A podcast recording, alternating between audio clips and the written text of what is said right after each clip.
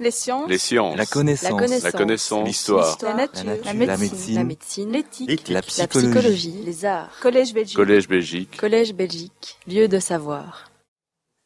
Monsieur le gouverneur, euh, monsieur le secrétaire perpétuel, monsieur le président du Collège Belgique, j'ai appris, j'avais entendu parler au Collège de France du Collège Belgique, mais là, concrètement, je vois ce qu'il fait, et ça m'a fait souvenir d'une plaisanterie qu'on dit souvent sur le Collège de France. On dit, vous n'êtes pas le Collège de France, vous êtes le Collège d'Île-de-France, parce que vous sortez jamais de Paris. Eh bien, bravo. Je trouve que vous avez, fait quelque chose de remarquable en sortant de Bruxelles et en amenant l'animation intellectuelle euh, là où, en fait, elle a le plus de chances de sortir, parce que, en tout cas à Paris, il y a une telle abondance de, différentes nourritures intellectuelles que c'est quelque chose qui. euh, les gens deviennent très difficiles. Mais quand on va en province, on trouve plus facilement euh, un public euh, assoiffé et qui a envie de faire part de, ce qu'il veut obtenir. Donc je vous félicite pour cette remarquable initiative et je suis heureux de venir ici où je me sens un peu chez moi puisque j'ai été fait docteur honoris causa ici. Donc j'ai un petit peu des racines ici. Voilà, donc je voudrais vous parler de où j'en suis après 50 ans euh, de tectonique des plaques, puisque euh, ça fait pour moi euh, maintenant plus de, plus de 50 ans que je vis avec ça, plus de 60 ans que j'ai commencé la recherche. Et donc, à la fois, il y a, je crois, une, certaine sagesse qui vient avec l'âge où on relativise, mais en même temps un émerveillement de, tout ce qu'on a, vu et découvert. Donc, je ne peux pas couvrir euh, tout ce qu'il y a sous le terme tectonique des plaques, parce que de fait, maintenant, ça couvre l'ensemble des, des sciences de la Terre. Donc, je mettrai l'accent sur certaines choses, et plus particulièrement celles auxquelles j'ai directement participé, pour essayer de vous donner euh, un point de vue un peu de l'intérieur. Alors, il faut que je, je fasse comme ça, je crois. Voilà. Je commencerai par le fait que euh, chez nous, en tout cas en France, on aime bien dire que c'est une révolution, la tectonique des plaques. Et je citerai la parole du duc de la Rochefoucauld à, Louis XVI, qui est bien souvent reprise après la prise de la Bastille. Vous savez, la, la Rochefoucauld va réveiller Louis XVI au milieu de la nuit et lui dit Sire, euh, voilà, il y a eu la prise de la Bastille, etc. Et le roi lui demande C'est une révolte? Et la Rochefoucauld lui répond Non, sire, c'est une révolution. Voilà. Et c'est très intéressant de voir, parce que souvent en science, quand on transporte en science, c'est- autre chose, on a des choses qui se passent, des mouvements, des nouvelles choses, mais qui ne changent pas fondamentalement le cours de la science. C'est des événements. Euh, De la même manière qu'on peut avoir une révolte qui fait tomber un roi, et qui, euh, ben après, il y a un autre roi, et au fond, le régime n'a pas, pas changé. Les hommes ont changé, mais le régime n'a pas changé. La, nature du pays n'a pas changé. La Révolution française a radicalement tout changé. Et de fait, elle est devenue un, modèle dans le monde. Elle a été à l'origine de la Révolution russe, elle a exporté ça. Donc, c'est un mot que les Français aiment beaucoup. Ils en usent et abusent. Je ne sais pas si c'est la même chose en Belgique, mais en France, c'est très fort. Mais je crois que là, dans le cas de la tectonique des plaques, euh, c'est correct de l'utiliser. Euh, moi, j'ai- j'aime bien le comparer à la, révolution physique, euh, que je, lis à la relativité avec Einstein entre 1905 et 1915, ou à la révolution biologique que je, je lis à la découverte de la, double hélice avec Watson et Crick en 1954. Euh, voilà comment je vois les choses. Il s'agit d'un nouveau modèle quantitatif, c'est-à-dire un modèle qui est complètement nouveau, qui est quantitatif et qui va venir d'un seul coup élargir démesurément la discipline et en même temps en rendant compte de phénomènes inexpliqués en même temps qu'il l'unifie. C'est ça qui est remarquable, c'est qu'à la fois il ouvre et en même temps il unifie tout l'ensemble. Et ça, c'est vraiment quelque chose. L'autre chose qui est frappante, c'est conçu par des jeunes chercheurs. Là, on peut, on peut discuter sur le plan sociologique, mais euh, dans le cas de, Einstein, il avait 26 ans quand il a fait sa première euh, communication en 1905. Il en avait 36 quand il a fait la seconde sur la relativité générale. Euh, Watson avait 26 ans. Euh, pour la tectonique des plaques, ceux qui ont été à la pointe avaient moins de 30 ans. C'est quand même quelque chose d'assez frappant. C'était des gens qui sortaient de thèse et qui se sont trouvés tout de suite en opposition frontale avec leurs professeurs et avec l'établissement tout entier. Donc on, s'explique, il y a certainement un lien entre le fait que quelqu'un de, plus jeune, euh, qui n'a pas tout un passé qu'il doit défendre hein, devant quelque chose qui va tout bouleverser, l'accepte plus facilement que quelqu'un qui a passé des dizaines d'années à enseigner euh, tout un monde qui s'écroule. Alors, donc la tectonique des plaques, je crois qu'il est important de, comprendre, en tout cas c'est mon point de vue, c'est le point de vue d'autres collègues comme Dan McKenzie et Jason Morgan, c'est un modèle cinématique, quantitatif de la surface de la Terre. Le, le modèle qui a tout unifié, c'est ça. C'est-à-dire d'être capable de dire à tout moment comment se déplacent tous les éléments à la surface de la Terre, les uns par rapport aux autres. Et donc, grâce à ça, de dire comment se font les, où, s'accumulent les déformations. S'il y a deux plaques qui se rapprochent, ça fait de la compression. Si elles s'écartent, ça fait de l'extension. Si elles glissent sur l'autre, etc. Donc ça, c'est la première chose. C'est un modèle qui vient et qui, d'un seul coup, euh, rencontre de beaucoup de phénomènes inexpliqués. Pour donner un exemple extraordinaire, les séismes, au moment où j'ai commencé euh, ma, ma, vie de recherche, était totalement indépendant de la géologie. Il n'avait rien à voir avec la géologie. C'était enseigné séparément et les géologues ne considéraient pas que les séismes étaient en fait la, pièce élémentaire euh, qui construisait les montagnes. C'est l'accumulation des déformations des séismes qui font les reliefs à la surface de la Terre. Eh bien, les séismes, on ne savait pas. Il y en a autour du Pacifique, il y en a là, là. Pourquoi? On ne sait pas. Ça n'avait rien à voir avec la géologie. D'un seul coup, tout est unifié. Tectonique, sismologie tectonique, c'est ce qui fait le relief de la Terre. Sismologie, ce qui fait les séismes. Géodésie, qui était considérée comme quelque chose d'un peu extraterrestre. Enfin, je veux dire, ça servait à bien positionner et trouver où sont les routes et les choses comme ça. Mais d'un seul coup, la géodésie mesure les mouvements. Vous voyez tout ça vient ensemble et, du coup, ça se répand, ça rayonne, ça fournit le cadre dans lequel toutes les autres disciplines se coulent. C'est ce pouvoir d'ouverture et d'unification. Et puis, introduit, je vous l'ai dit, par de jeunes chercheurs, euh, j'y reviendrai peut-être. Alors là se pose une question, parce que beaucoup de gens disent, tectonique de plaques, bon, bah, c'est Wegener, c'est la dérive des continents. Et Wegener, ça commence en 1915, mais euh, il n'y a pas eu de révolution de la dérive des continents. Quand on regarde l'histoire de la géologie et des sciences de la Terre, elle n'a pas été changée. Il y a eu une controverse, les continents dérivent, ils ne dérivent pas, etc.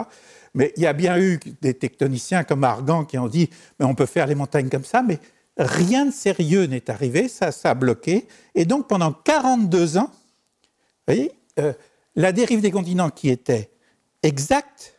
Hein. il avait raison. Le schéma qu'il avait euh, depuis le 200 millions d'années, l'ouverture progressive de la Pangée, je crois qu'il y a un système qui marche là, qui devrait. Ça doit être ça. Oui, voilà. On part de la Pangée euh, au nord il y a 200 millions d'années, puis ça se disperse et on aboutit au système actuel. Il avait raison, et pourtant, rien ne s'est passé. Rien ne s'est passé de sérieux sur le, développement des sciences de la Terre.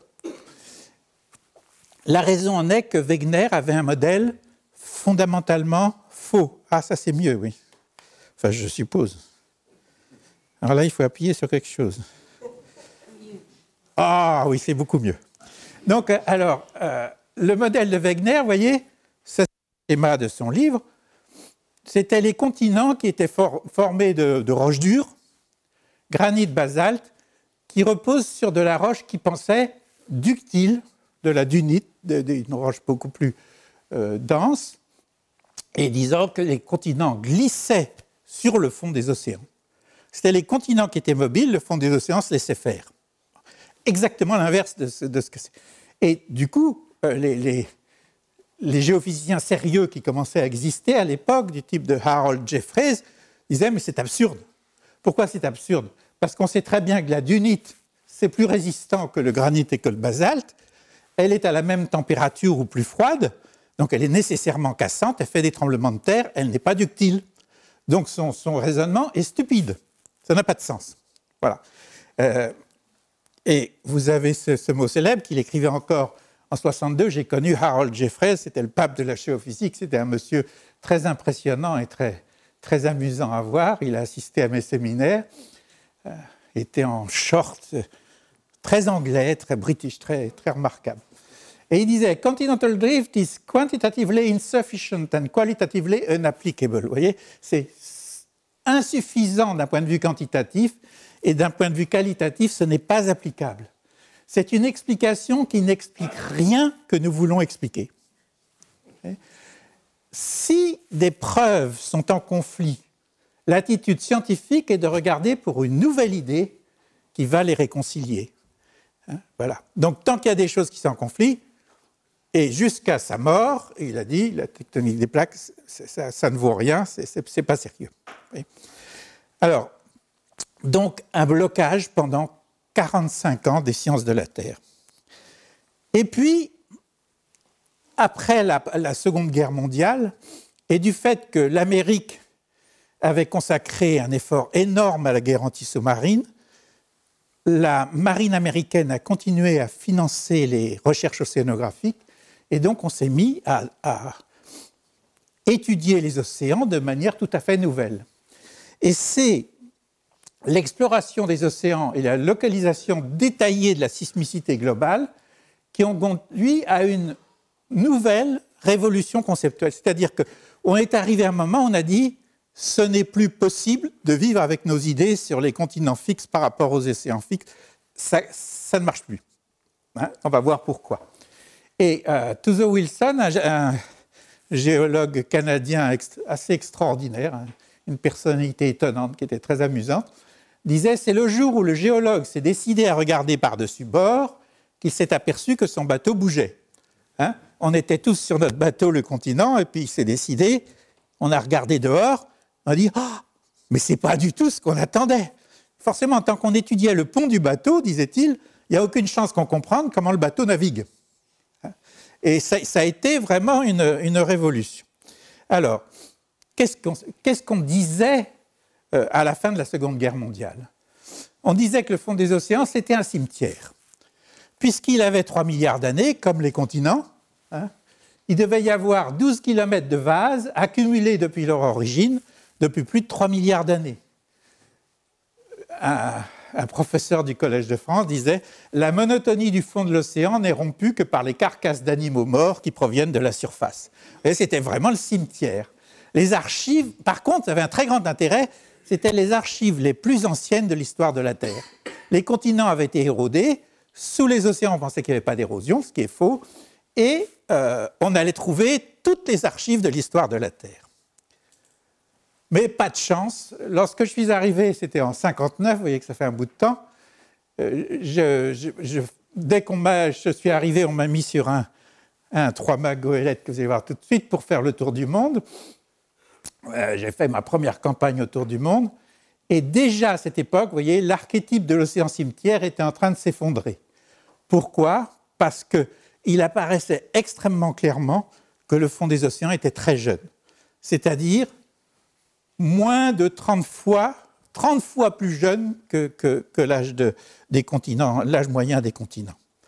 Euh, alors ça, c'était, vous voyez, comment euh, tout passe, tout change, tout se dégrade. C'est, moi dans cette campagne. bon, faut bien, faut bien montrer que, étant m'intéressant à la Terre et étant euh, géologue, il faut bien montrer quel est le phénomène de l'érosion et de l'action du temps sur le, c'est pas sur les roches là, mais sur les personnes. Et voilà mon bateau. Mais il n'était pas avec des beaux marins comme ça, parce que ça avait été un magnifique yacht de croisière, mais entre-temps, il avait été vendu à notre université. On avait enlevé une partie des voiles, mais nous montions encore dans les mâts pour mettre les voiles. Et puis, euh, on a fait le, tour du monde avec. Mais ce qui est intéressant de voir, c'est... Euh, je vous ai dit qu'on découvrait que l'océan était plus jeune. En fait, on a fait pendant ensuite les, cinq ans que j'ai passés là, on passait son temps à essayer de chercher les endroits où le fond des océans pouvait être le plus ancien, en se disant là, on va tomber sur le 400 millions, 500 millions d'années. Et jamais on ne dépassait 120, 110, je dirais c'était 50 ou 60. Mais la deuxième chose qu'on découvrait progressivement, qui a été découverte par la sismicité, elle aussi un sous-produit de la guerre, détection des explosions atomiques, donc réseau sismologique mondial, Hein. et on s'aperçoit, vous voyez, ces, ceintures rouges que vous voyez tout autour des océans, mais au milieu des océans, on s'apercevait que la ceinture la plus continue d'activité sismique, d'endroits où les choses se frottent, c'était dans les océans, et elle faisait 40 000 km de long. Et on n'avait absolument pas place pour ça dans notre système sur la Terre. On ne savait pas ce que c'était. Qu'est-ce que ça vient faire là? C'était la plus grande structure à la surface de la Terre. On ne savait pas. Hein, donc euh, un mystère. Et moi, ce que j'avais à faire dans la première campagne en 59, vous voyez, nous étions sur le, Vima, sur ce bateau, et nous, nous devions zigzaguer au sud de l'Afrique du Sud, entre l'Antarctique et l'Afrique du Sud, sur la ligne de séisme. On avait la position des séismes, parce qu'on ne savait pas ce qu'il y avait en dessous. On ne savait pas s'il y avait une chaîne de montagnes. Et l'idée qu'avait Maurice Ewing qui nous avait envoyé, c'est que c'était comme dans l'Atlantique, et que partout, cette ligne sismique était à la crête de cette, ce qu'on appelait la dorsale, cette chaîne de montagnes sous-marines, avec au centre une vallée, et que c'était la vallée qui était le centre de cette activité sismique. Et dans ce cas-là, c'était la structure tectonique la plus grande au monde, 40 000 km, je vous ai dit. Et à chaque fois qu'on passait, on devait envoyer un, un télégramme au boss en disant Oui, on a trouvé le rift est bien là, la montagne est bien là, à l'endroit où les séismes nous disent qu'elle est. Et c'était pour moi une expérience très remarquable, parce que c'était la première fois que j'ai vu le pouvoir prédictif de la science. On partait sur quelque chose que les gens dans leur laboratoire ils avaient trouvé où étaient les séismes, on allait sur le bateau, on suivait cette ligne et à chaque fois on trouvait ce qui était attendu. Vous voyez, le, pouvoir de, l'hypothèse scientifique qui peut être vérifiée et qui donc devient... J'avais 22 ans à l'époque, c'était euh, enthousiasmant. Ah, vous êtes là, paf, allez, ça recommence. Et hop, on recommence. Vous voyez, c'est ce pouvoir extraordinaire de la découverte scientifique. Et dans le cas de, mon métier, c'est une découverte scientifique qui a les deux aspects. Elle a l'aspect conceptuel, hein, comme, comme dans le cas d'Einstein par exemple, mais aussi l'aspect explorateur. On le trouve à un endroit, sur la Terre. voyez, les deux vont ensemble. Donc, le fait est qu'il devenait clair que les océans étaient jeunes. Il fallait passer d'un océan cimetière à un océan phénix. En effet, si les continents ont en moyenne 3 milliards d'années et que les océans ont en moyenne 64 millions d'années d'âge, en moyenne, hein, si en moyenne sur l'ensemble, bah, et qu'on sait qu'il y avait des océans depuis l'origine de la Terre, c'est évident qu'il fallait renouveler le fond des océans. Donc la question se posait, comment se renouvelle l'océan? C'est l'océan phénix, l'océan qui se renouvelle continuellement, alors que le continent, lui, euh, il, se renouvelle d'une certaine manière, mais en gros, toujours en réutilisant les, roches euh, précédentes. Pour sortir de cette impasse, c'est encore quelqu'un que j'ai connu qui était aussi un monsieur extraordinaire, qui était professeur à Princeton, donc juste à côté d'où j'étais, à Columbia University. J'ai souvent euh, correspondu avec lui. Puis j'étais pas d'accord avec lui parce que à Lamont, euh, de là où j'étais, on, on, était fixistes, hein, c'est-à-dire les océans, ça bouge pas, les continents, ça bouge pas. Et donc j'avais des arguments avec lui, et il me disait, euh, c'est très bien ce que vous faites, c'est très bien ce que vous faites. Mais vous avez besoin d'un peu de mûrir, de réfléchir un peu plus. Il était très gentil.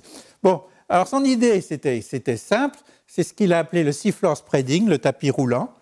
Eh bien tout simplement, la matière chaude montait à l'axe des rifts, des dorsales, et puis ensuite elle s'écartait progressivement, ce refroidissement, refroidissant, devenant, euh, prenant une identité rigide, et puis elle finissait par plonger lorsqu'elle était suffisamment lourde puisqu'elle s'était refroidie. Hein, quand la roche se refroidit, elle devient plus dense.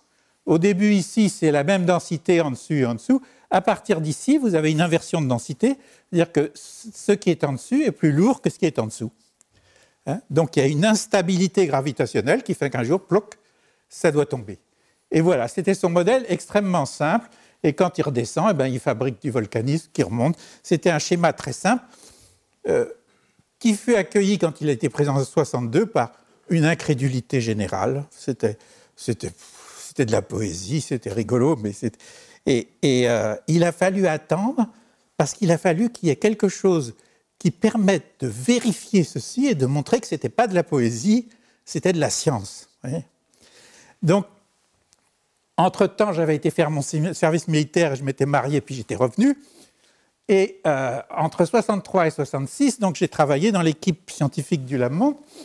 Et là, c'était, euh, on était, notre, directeur, c'était un, Texan, Maurice Ewing, et il dirigeait son, c'était une sorte de Trump, oui, un peu un Donald Trump, euh, avec une énergie farouche, un besoin de, de, nous faire bouger il y avait un culte de la donnée. Par exemple, je vais vous dire un truc rigolo.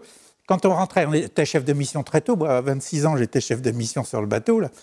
On rentrait, on n'avait pas le droit de rentrer en avion avec la totalité des données avec nous. Il fallait les mettre sur deux avions avec deux personnes différentes. Ce qui disait, si l'avion crache, hein, il faut au moins que j'en préserve la moitié. Donc voilà, c'était ce, ce genre de personnes. Donc on avait on était parti à la découverte des océans. Il fallait trouver les océans, il fallait trouver ce qu'il y avait dedans. Et tous les jours, on découvrait des choses parce que les océans étaient inconnus. Donc c'était enthousiasmant, on, travaillait, etc. Et on ne pensait pas beaucoup aux spéculations de notre ami Harry S. Euh, qu'est-ce que je fais, moi?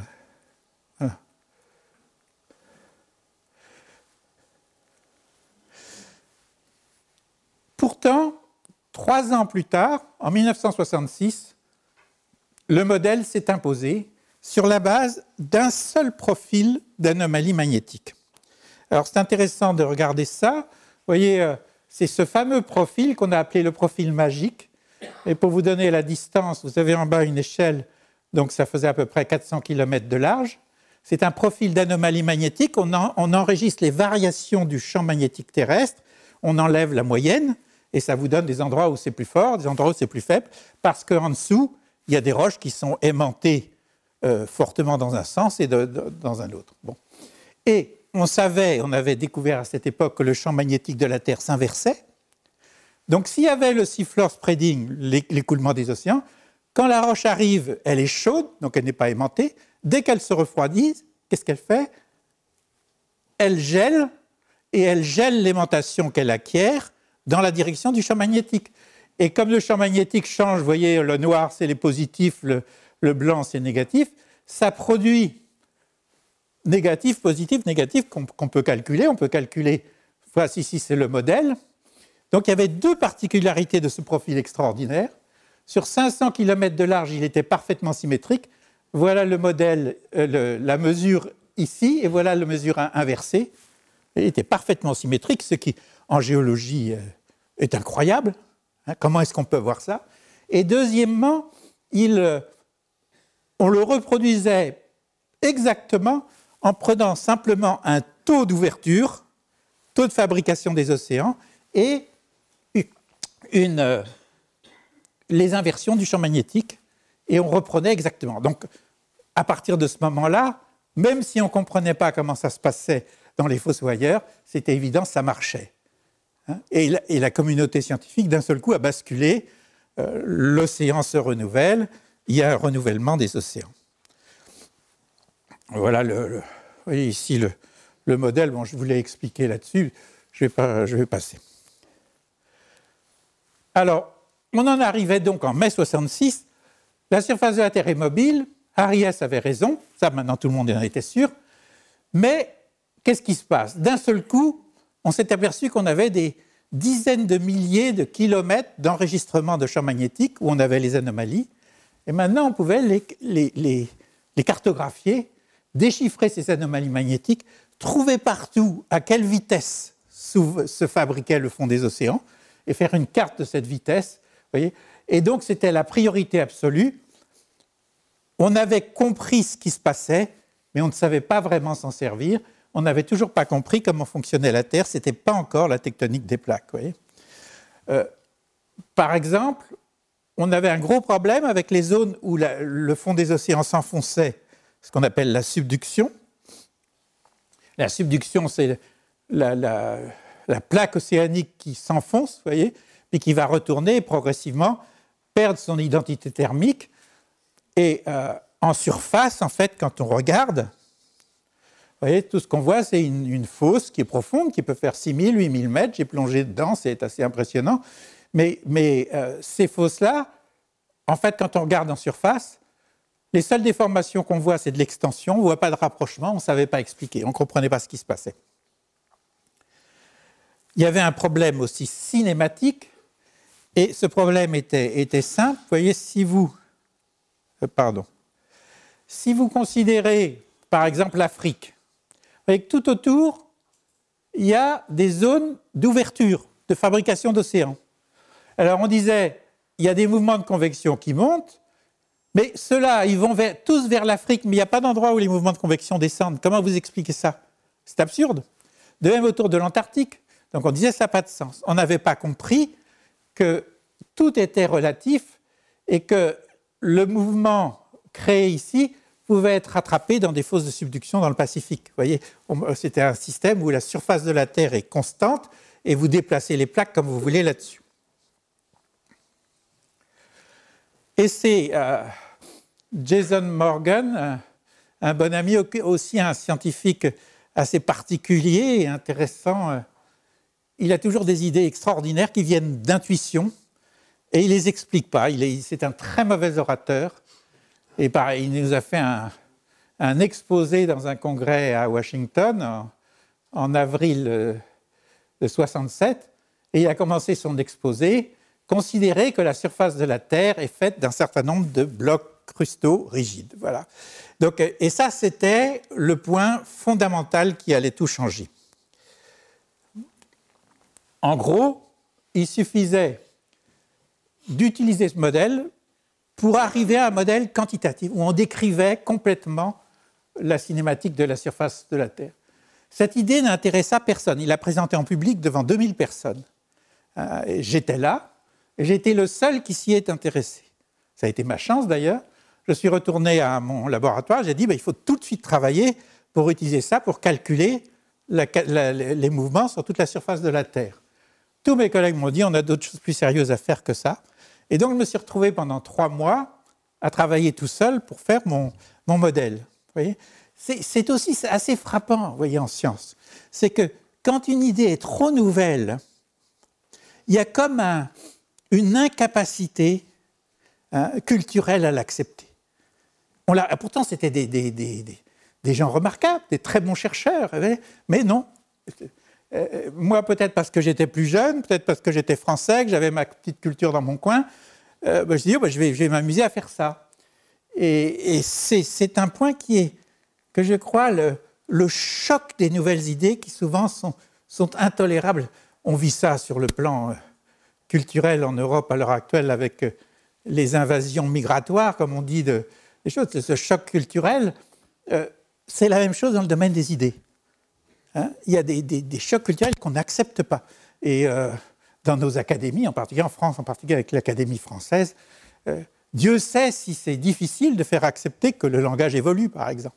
Hein, que, la grammaire évolue. Bon, voilà. Eh bien, en science, c'est pareil. Mais en science, il y a une chose qui s'impose, c'est qu'en fin de compte, on finit par prendre ce qui marche. On peut discuter avec le dictionnaire, est-ce que je fais rentrer le mot ou pas le mot? Bon, ben, le monde ne va pas changer si je ne le fais pas rentrer. Mais en science, si je ne fais pas euh, ce qui est attendu dans cette nouvelle euh, évolution, eh bien, à ce moment-là, euh, très vite, on est hors course. On n'est plus dans le jeu. Et c'est ce qui s'est passé à cette époque. Très vite, en 10-20 ans, un certain nombre de, personnes ont totalement décroché de la science qui se faisait. en fait, on pouvait en regardant où était la sismicité, dire il y a un certain nombre de plaques, à l'heure actuelle on dit une vingtaine peut-être, sur la Terre, et donc dire elles sont indéformables et elles bougent les unes par rapport aux autres. On sait traiter ça, hein, c'est des, calottes sphériques sur la Terre, et puis avec des bords, on sait, on sait faire ça, c'est de la géométrie sphérique. Tous les marins ont fait ça, et quelquefois, à l'époque, on en faisait encore un peu en mathématiques supérieures, je ne sais pas si ça se fait encore maintenant, mais c'était quelque chose qui se faisait. Donc on savait faire ça. Simplement, le modèle, on n'avait pas suffisamment de données pour le faire pour toutes ces plaques-là. Et euh, ce que j'ai fait, j'ai produit mon modèle à cette époque, donc, qui a été le premier modèle quantitatif des mouvements à la surface de la Terre, en disant ben, j'en prends six. Voilà, je prends six plaques. Parce que, pourquoi? Parce que j'ai des données pour six plaques. Si j'en mets plus, après, mon problème est indéterminé, j'ai un, un, truc de trop. Donc, j'ai pris six plaques et j'ai calculé tous les mouvements. Et pour la première fois, par exemple, j'ai calculé que sous le Japon, le Pacifique s'enfonçait à 8 cm par an, hein, ce qui n'a été vérifié que 23 euh, ans plus tard, hein, lorsqu'il y a eu les premières mesures géodésiques entre Hawaï et Tokyo, et qu'on a montré qu'effectivement le Pacifique s'enfonçait à 8 cm par an. Ce qui n'était pas évident non plus, parce qu'il y a eu une grande discussion de savoir si ce qu'on mesurait, nous, c'était par les anomalies magnétiques moyennées sur euh, quelques millions d'années, et ce n'était pas évident que ça se traduisait par un mouvement continu et permanent. Vous voyez, c'était encore autre chose. Donc j'ai pu faire ça. Et euh, on est arrivé à un comme modèle euh, actuel. Vous voyez, ce que vous voyez, c'est le modèle de la Terre avec tous les mouvements par rapport à l'Eurasie considérée fixe, parce que c'est des mouvements relatifs.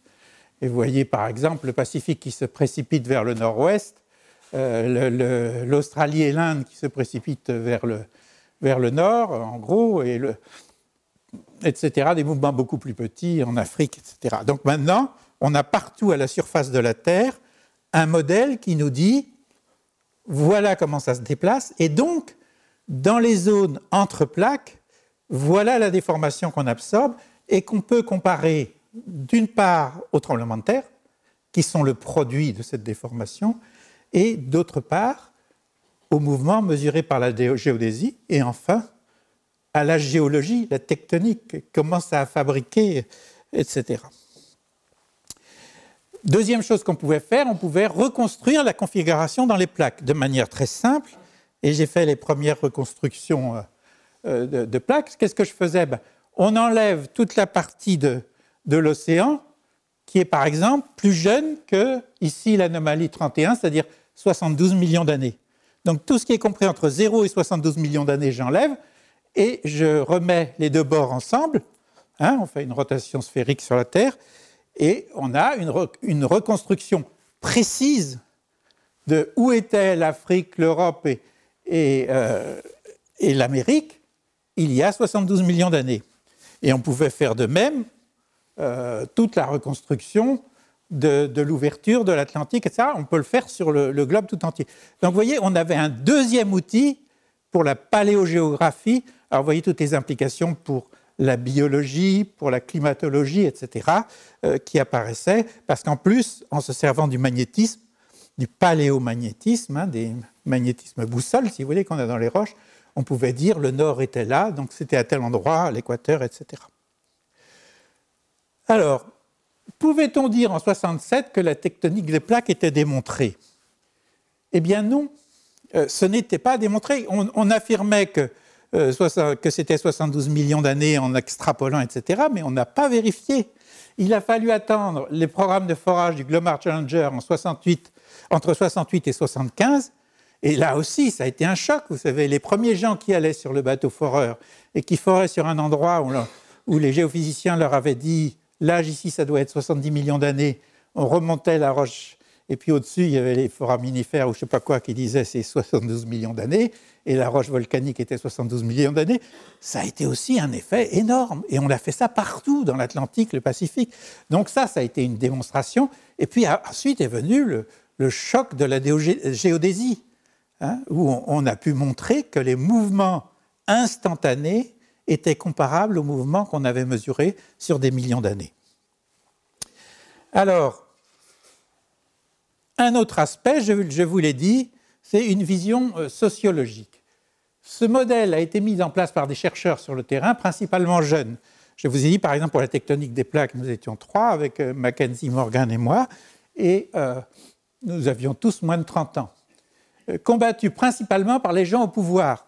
Et j'ai eu des joutes extraordinaires. Quand peu après, quand j'avais 31-32 ans, que j'en suis parti en France, puis avec tous les grands géologues de l'époque, puis ensuite à, Moscou, avec, qui étaient des fixistes extraordinaires, au Japon, avec les, aussi des fixistes extraordinaires, je me suis fait insulter, jeune homme, retournez à vos études. Enfin, c'était affreux, quoi. Il y, a, vraiment eu un choc de culture, vous voyez, un choc de culture très fort.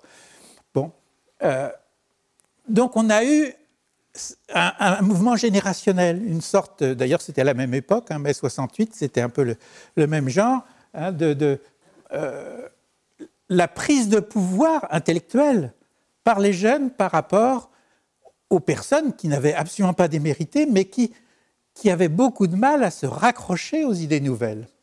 Mais une résistance qui s'effrite au fur et à mesure. Pourquoi? Parce que l'efficacité du modèle se confirme et seuls quelques très rares euh, grands scientifiques ont tenu jusqu'au bout dans leur, à, nier l'évidence, tel Harold Jeffreys. En fin de compte, la quasi-totalité de la communauté scientifique adopta cette théorie à cause de son efficacité d'ensemble, même s'il restait quelques observations importantes qui restaient inexpliquées. Vous voyez, c'est là qu'on a une question que je ne peux pas développer ici, mais qui est très importante.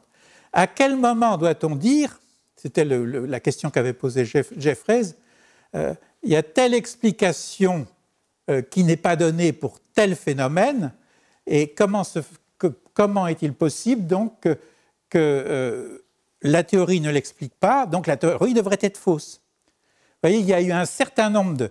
Prendrai l'exemple du flux de chaleur, il a fallu 20 ans pour ce qu'on appelait le paradoxe du flux de chaleur. il y avait une explication, il y avait un paramètre caché qu'on n'avait pas vu, ce qui m'avait fait que, ma thèse, effectivement, comme ça a été cité tout à l'heure, je concluais que grâce au flux de chaleur que j'avais mesuré et que j'avais calculé, j'avais dit la, la dérive des continents est impossible à la vitesse à laquelle on la donne. Et en fait, j'avais ignoré un paramètre caché qui est que la chaleur dissipée n'est pas dans les océans n'est pas uniquement conductive, c'est qu'on peut perdre la chaleur par conduction, hein, mais on peut aussi la perdre par convection. Or, dans l'océan, près du rift en particulier, l'eau circule à l'intérieur de la roche parce que c'est chaud, donc elle emporte beaucoup de chaleur, dix fois plus que la chaleur par conduction. Donc les mesures de flux de chaleur étaient fausses, et on ne le savait pas. Donc pendant 10 à 20 ans, euh, moi-même et beaucoup d'autres gens, on dit ben, ça marche, et pourtant on ne savait pas expliquer pourquoi, ça n'expliquait pas le flux de chaleur. Et donc il y a un certain nombre de phénomènes qui ne sont pas expliqués au début, et il faut qu'on bascule en disant ben, on le fait quand même, en dépit de ça, et on espère qu'un jour, ça, va être expliqué. Alors, comment est-elle devenue une, théorie qui a autorité, c'est-à-dire qui s'impose à la communauté scientifique dans son ensemble Eh bien, euh, c'est à cause du fait qu'en sciences expérimentales, les chercheurs sont pragmatiques. Et nous avons utilisé le modèle qui rendait le mieux compte des observations et qui prédisait les résultats que nous pouvions, les que nous pouvions vérifier. On l'utilisait parce que cela marchait. Voilà. Euh, mais je rappelle quand même que le tout était basé sur une cinématique à quatre dimensions de la surface de la Terre. Pourquoi quatre dimensions? Euh, C'est parce que, en plus, on peut prendre le temps. Étant donné l'inertie de ces mouvements la, à la surface de la Terre, vous voyez, les mouvements ne changent pas du jour au lendemain. C'est pour ça qu'on avait pu euh, mesurer sur 3 ou 4 millions et obtenir la même chose qu'en instantané. Donc on peut prédire ce qui va se passer dans 1, 2 millions d'années, dans 1000 ans, dans 10 000 ans. Les mouvements ne changent pas à cette vitesse-là. Donc c'est un système qui devient extrêmement... Euh, euh, pour vous montrer un peu la puissance de cette affaire, je vous montre un endroit où j'ai beaucoup travaillé ces derniers temps, qui est euh, toute la région dont on parle beaucoup à l'heure actuelle, hein, Afrique, Arabie, Iran, Irak, Anatolie et Grèce. Et ce que vous avez là, ces vecteurs, ce sont les mouvements mesurés par GPS de ces points-là par rapport à l'Europe, que supposé fixe au-dessus. Et qu'est-ce que vous voyez? Vous voyez qu'il y a une ouverture de l'Arabie par rapport à l'Afrique qui se caractérise par une ouverture dans, en mer Rouge et Golfe d'Aden. Et vous voyez ici les séismes en bleu qui sont des séismes d'extension. Ça produit de l'extension, ça se voit dans les séismes. Et puis, tout ça se ratatine sur l'Europe euh, dans une zone de raccourcissement. Et donc, on voit apparaître partout en rouge les séismes de compression. Et puis, le mouvement se déplace et va finalement se jeter dans la Méditerranée. Pourquoi? Parce que on peut faire de la subduction, c'est-à-dire que la Méditerranée peut plonger à l'intérieur de la Terre et donc laisser la place à l'Anatolie et la Grèce qui avancent. donc, euh, ce mouvement-là, on l'a dans le détail partout et on peut le relier partout à la tectonique, mais aussi au tremblement de terre. Et ça devient un outil extrêmement puissant. On peut en faire, par exemple, dans la, région de la Grèce. Ici, ça c'est la Grèce. Ici, c'est l'Anatolie. On peut faire ce qu'on appelle les mesures des déformations, le tenseur des déformations, pour ceux qui ont des notions mathématiques, qui vous disent ben, tout ici, c'est de la compression dans cette direction à telle vitesse. Ici, c'est du glissement. Ici, c'est de l'extension. Là, ça bouge pas beaucoup, etc.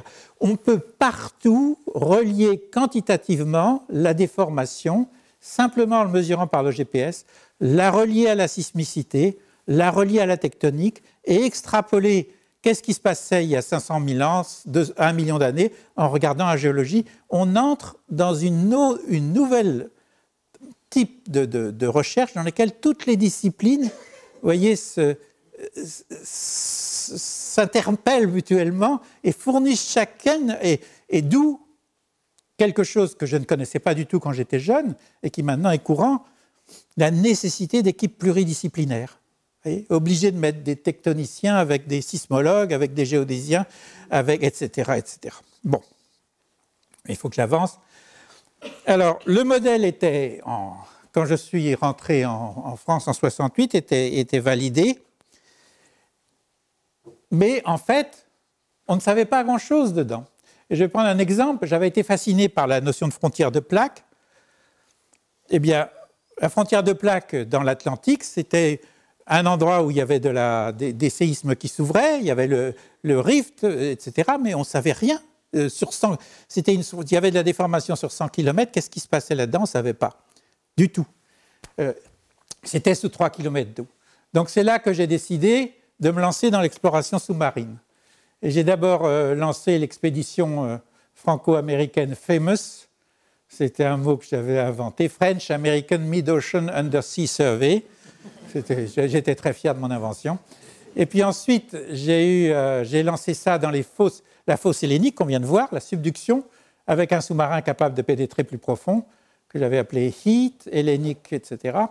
Et enfin, dans les fosses japonaises, avec le, le projet franco-japonais Kaiko. Vous voyez ici, ma, première plongée était le premier scientifique à plonger dans le rift. Là aussi, c'est un moment d'émotion assez fort. À l'époque, c'était avec le bathyscaphe Archimède. Euh, le prototype du bathyscaphe, comme vous le savez, c'est le FNRS, hein, c'est Picard, c'est vraiment là une des racines de la Belgique. Hein. Et euh, voilà, c'est moi qui sors du, après la première plongée où j'avais été à 3000 mètres. Et euh, voilà, j'avais vu que sur mes cartes, c'était une raie avec euh, un mouvement d'ouverture et des anomalies magnétiques. Et puis je découvrais, voilà, c'est ce qu'on a appelé l'œuf brisé. vous voyez, l'œuf s'est cassé, la, croûte de basalte s'est cassée et la lave a coulé, elle était encore euh, à l'intérieur. Là, c'était avec euh, l'Alvin, le sous-marin qui, l'année suivante a participé aux expéditions, dans une fissure créée par l'extension. Et puis la soucoupe plongeante dont on a, qui était dérivée de celle de Cousteau, que j'ai bien connue, j'ai travaillé sur son bateau pendant trois mois, et dont on, cherchait à... On, pouvait descendre à 3000 mètres, et c'était des débuts assez, assez extraordinaires avec la découverte de ces, qui sera faite plus tard dans le Pacifique, de ce qu'on appelait les fumeurs, l'eau à 300 degrés qui sort... Euh, elle est à 300 degrés parce que les pressions suffisamment grandes pour qu'elle soit à 300 degrés et qui sort chargée de, de minéraux. Donc, on entrait dans un nouveau, nouveau système. Vous voyez, on avait compris le rift comme un endroit où ça s'ouvrait. Maintenant, on voyait euh, ce qui se passait réellement. Euh, voilà un modèle avec la remontée. Vous voyez ici, c'est sur 10 km. La remontée, la chambre magmatique, tout, le système qui progressivement s'ouvre, les circulations d'eau, etc. Enfin, on entrait dans de la géologie de détail et on pouvait maintenant expliquer comment se faisaient ces ces fameux ophiolites dans lesquels on trouvait les minerais que depuis les Romains on utilisait à Chypre, le cuivre, etc., qui sont fabriqués sur les dorsales de cette manière-là. Donc il y a eu cette part d'exploration, et puis il y avait la chose qu'il y avait également une compréhension de la, dynamique. De quoi s'agissait-il D'une couche, d'une convection avec couche thermique limite? Euh, je m'explique, ça veut dire que vous avez un système dans lequel le, manteau en dessous, la sténosphère, elle est suffisamment chaude pour être ductile. Donc elle peut se déplacer en se déformant. Et au-dessus, vous avez, lorsqu'elle se refroidit, vous formez la plaque qui euh, se durcit et se refroidit, comme je vous l'ai expliqué, devient plus lourde que ce qui est en dessous. Donc c'est ce qu'on appelle la couche thermique limite, c'est celle qui va à partir de là, vous entrez dans un système conductif, alors qu'ici, vous êtes dans un système convectif. Pour la quantité de chaleur est enlevée par un peu comme la soupe qui bout, hein, en dessous de ça. Mais à partir du moment où vous arrivez à 100 km de profondeur, c'est fini. Et c'est comme si vous aviez mis un gros couvercle dessus. Et c'est le couvercle, comme euh, euh, une, cocotte minute, c'est le couvercle qui transmet la, chaleur. Deuxième chose, c'est que pourquoi elles se déplacent, ces plaques? Ben, C'est très simple. Ici, c'est très chaud. Donc vous savez, ce qui est chaud est moins dense. Euh, comme la gravité s'applique, vous avez partout à peu près la, même hauteur gravitationnelle. Donc ici, vous êtes plus haut que par ici, puisque ça se refroidit au fur et à mesure. Donc il y a une pente depuis le rift jusqu'à vers la partie plus âgée. Donc la, la plaque au-dessus glisse. Elle glisse dans la direction de la pente. Elle s'écarte du rift. Et puis ici, lorsqu'elle arrive dans la zone où elle plonge, elle est beaucoup plus lourde que ce dans quoi elle plonge. Donc ça produit une force qu'on appelle slab pull, la, plaque est tirée vers le bas, donc elle est tirée vers le bas dans les, sous les fosses, et, elle est, et ici elle est glissée latéralement sous cette région qui l'a, soulevée. Donc vous avez à la fois ridge push, ça, part de, de, la dorsale et ça glisse sur le côté, et puis ici. Donc ce n'est pas du tout des courants de convection qui la déplacent. C'est pour ça que ce système est très efficace. C'est parce qu'une fois cette couche rigide arrivée en surface, d'elle-même, elle va commencer à se déplacer, hein, avoir un mouvement rapide qui va naturellement beaucoup améliorer la perte de chaleur, puisque euh, vous déplacez très vite, donc au fur et à mesure, vous, vous, vous évacuez énormément de chaleur. Donc c'est un système où, dans lequel les plaques sont leur propre moteur.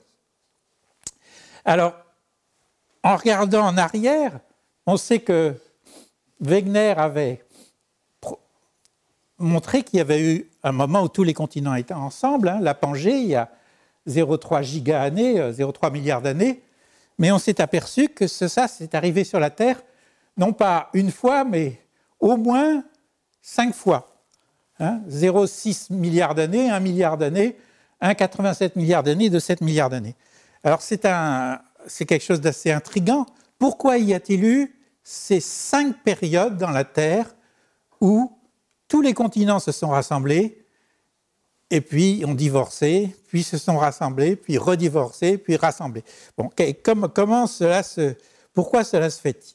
Alors, voyez, dans une projection, euh, c'est un article que j'ai publié dans le temps, mais dans une projection un peu spéciale, c'est tout un hémisphère est projeté ici et le second hémisphère est projeté à l'extérieur. Donc, qu'est-ce qu'on voit? On voit qu'à l'heure actuelle, il y a tout un espace important occupé par les océans au milieu de ça. Mais quand on regarde il y a 0,3 jusqu'à 180 millions d'années, hein, tous les continents étaient ensemble, exactement à l'intérieur d'un hémisphère. Qu'est-ce qui s'est passé? Eh bien, ils se sont séparés le long de, ces différentes déchirures. Pourquoi ils se séparent? Bien Parce que quand les continents sont au-dessus du manteau, ils font comme un couvercle thermique très fort. Et sous les continents, on perd, la Terre perd trois fois moins de chaleur que sous les océans. À terme, cette situation est insupportable, surtout si les continents sont très étendus. Parce que ça fait la, chaleur va s'accumuler sous les continents.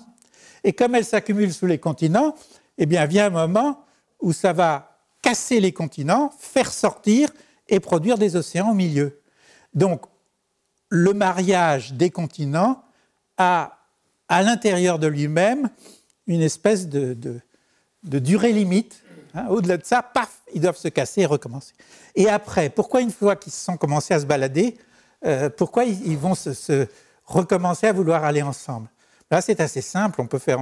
J'ai fait des modèles, mais d'autres en ont fait, dans lesquels, si on dit que des morceaux de continents se déplacent aléatoirement à la surface de la Terre, eh bien, au bout d'un certain temps, vous pouvez montrer que nécessairement, puisque dès qu'ils se tamponnent, ils sont collés l'un à l'autre, eh bien, nécessairement, en fin de compte, vous allez arriver à un seul continent.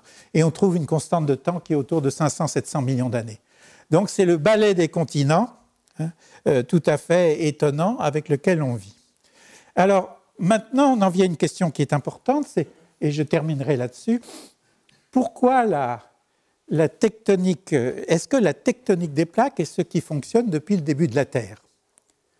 Est-ce que c'est le modèle avec lequel la Terre fonctionne depuis le début? Ben, La réponse est non.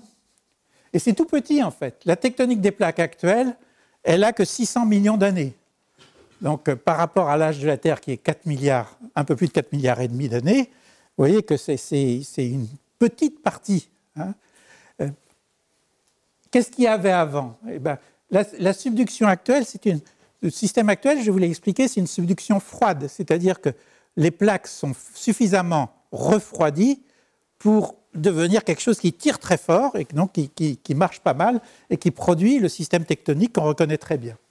Avant 600 millions d'années, on voit, on voit le système tectonique, les géologues, c'est pour eux, c'est très clair, changer progressivement. On ne voit plus le même système de magmatisme, etc. C'est entre 0, 600 millions d'années et 2 milliards 900 millions on dit qu'il s'agit d'une subduction chaude, beaucoup plus difficile, c'est parce que la plaque est beaucoup plus chaude, s'enfonce beaucoup plus difficilement, on a un style tectonique qui change progressivement. Et puis enfin, avant 2 milliards 900 millions d'années, ben, il n'y a plus du tout de tectonique des plaques.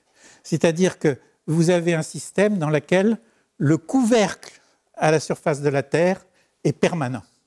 Et tout ce qui se passe, c'est en dessous, à l'intérieur. C'est ce qu'on appelle une subduction avec couvercle stagnant. Donc, il, y a, au-dessus un, couvercle qui ne bouge plus, et donc il n'y a plus de tectonique à la surface. Donc vous entrez dans un système complètement différent. Alors, je dis pourquoi, je vous l'ai expliqué, mais euh, j'en viens à une chose qui est très importante. C'est pourquoi il y a une variation dans le temps. Qu'est-ce qui se passe depuis le début de l'histoire de la Terre? La, Terre, hein, elle se refroidit à l'heure actuelle par convection solide avec une couche thermique limite rigide, avec un processus de raffinage qui est le volcanisme. Bon, ça c'est vrai, mais cette Terre, elle dépend, en fait, la Terre, c'est une centrale thermique. C'est une centrale thermique radioactive. Vous savez que ce n'est pas à la mode du tout, les centrales radioactives, mais nous fonctionnons comme ça. Là, pour ça, les, écolos ne pourront pas dire que c'est à interdire. Hein, c'est impossible. S'il n'y a plus ça, il n'y a plus de Terre. Elle est morte, elle devient comme la Lune. Donc, la Terre, c'est une centrale radioactive. Hein. euh, qu'est-ce qui produit la chaleur actuelle dans la Terre? Ce sont euh, les produits radioactifs qui sont disséminés à l'intérieur du manteau. Hein. Et il y a en plus l'énergie gravitationnelle initiale, mais elle est pour l'essentiel dissipée. Donc qu'est-ce que ça veut dire? Ben, Ça veut dire que ça change au cours du temps. Hein, parce que vous le savez, au fur et à mesure que ça se désintègre, il n'y a personne qui va changer le, cœur de la centrale dans la Terre. Donc euh, euh, progressivement impair. Donc euh, voilà la variation de la production de chaleur radioactive dans la Terre depuis l'origine, 4-5 milliards d'années jusqu'à l'actuel. Vous voyez, voilà la, production totale. Vous voyez que le flux de chaleur a diminué par un facteur de 5,5 entre l'origine et maintenant. Hein. Et, ça diminue de plus en plus. C'est basé sur le potassium, l'uranium 235, 238, le thorium, etc., qui n'ont pas les mêmes constantes de temps. Donc c'est un peu compliqué à calculer, mais c'est quelque chose qui est solide. Donc on voit qu'il a fallu attendre d'être à peu près ici pour commencer la tectonique des plaques chaudes pas la tectonique des plaques, mais la subduction chaude, et qu'on est arrivé en tectonique des plaques à ce système-là, où la Terre était mûre pour ce système de convection que nous avons à l'heure actuelle, qui est celui qui nous dirige, mais qui est seulement 15% euh, de l'histoire de la Terre. Et si vous extrapolez, c'est bien évident qu'un jour tout va s'arrêter. Alors, euh, quand est-ce que ça s'arrêtera? C'est entre 2 et 3 milliards d'années, ou 4 milliards d'années, il y a des chances avant que passe autre chose. Mais ce qui est assez intéressant, c'est qu'on est parti d'une Terre qui, au départ, l'accrétion a fait une Terre qui était en fusion totale, avec en plus le cataclysme de la collision qui a produit la Lune au tout début. Hein. Donc une, Terre qui était en fusion. Alors, tant que toute la Terre était en fusion, elle se refroidissait très vite, parce que c'était fusion jusqu'à la surface. Donc elle s'est refroidie très vite, mais après, assez vite, on est passé dans un système de convection avec un, noyau, avec une surface qui protège, stagnante, et à ce moment-là, euh, on est entré dans le système actuel de refroidissement beaucoup plus lent. Mais une fois que, ceci est passé, on est progressivement arrivé à quelque chose qui est le régime dont nous bénéficions, qui est un régime transitoire hein, et qui n'occupe qu'une petite partie de l'histoire de la Terre et qui n'est pas destiné à continuer euh, éternellement. Hein. Comme je vous le dis, début de l'histoire de la Terre, il y avait encore beaucoup d'énergie d'accrétion, refroidissement rapide avec le démarrage de la dynamo et le noyau qui se forment, etc. Je ne peux pas entrer dans les détails. Et puis ensuite, refroidissement plus lent depuis 4, 4 milliards d'années. Ce sur quoi je voudrais insister, c'est qu'il a fallu plus de 4 milliards d'années pour produire la tectonique des plaques à l'origine de notre environnement c'est quelque chose qui a besoin d'un mûrissement très long. Hein. Ce n'est pas quelque chose qui donne une fois pour toutes. C'est un état qui correspond à une certaine distribution des propriétés physiques à l'intérieur de la Terre. Cette énergie s'épuise inexorablement. Hein. et nous nous situons sans doute à un optimum de conditions d'environnement pour l'extraordinaire aventure que nous vivons aujourd'hui. Alors, je n'irai pas plus loin, mais je termine avec une figure. Euh, je suis sûr que vous ne. J'ai appelé ça de la confrontation des plaques à la confrontation des peuples. Je suis sûr que vous avez du mal à vous reconnaître.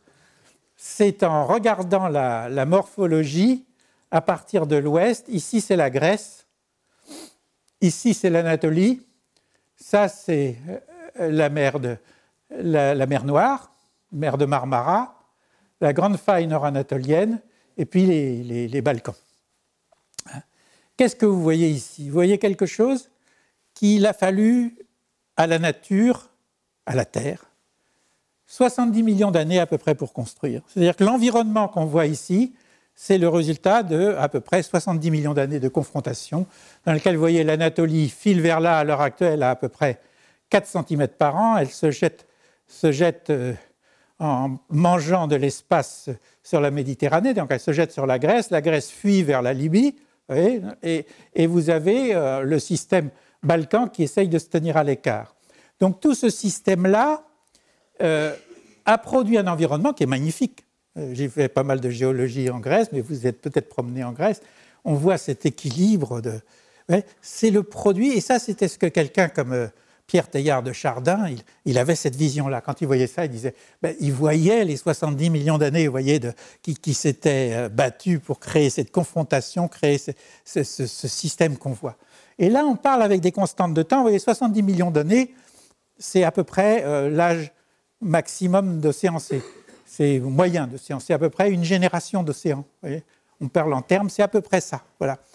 Et, mais si vous pensez aux, peuples maintenant qui sont à la surface, alors l'océan c'est 70 millions d'années, l'homme c'est 70 ans, donc il y a une différence à peu près de, à peu près un million hein, dans les constantes de temps.